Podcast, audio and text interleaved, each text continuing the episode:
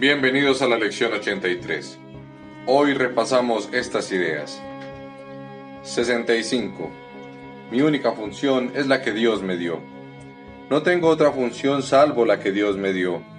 Este reconocimiento me libera de todo conflicto porque significa que no puedo tener metas conflictivas.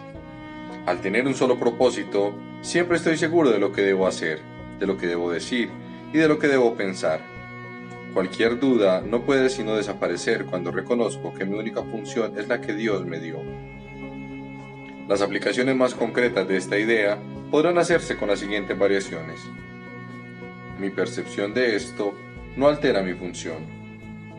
Esto no me confiere una función distinta a la que Dios me dio. No me valdré de esto para justificar una función que Dios no me dio. 66 mi función y mi felicidad son una. Todas las cosas que proceden de Dios son una. Proceden de la unicidad y tienen que ser recibidas cual una sola.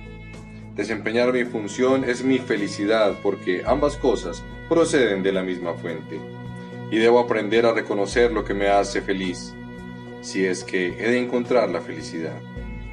Algunas variaciones útiles para aplicar concretamente esta idea podrían ser esto no puede separar mi felicidad de mi función.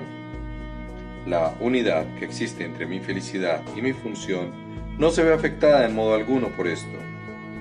Nada, incluido esto, puede justificar la ilusión de que puedo ser feliz si dejo de cumplir mi función. Nos vemos en la próxima lección.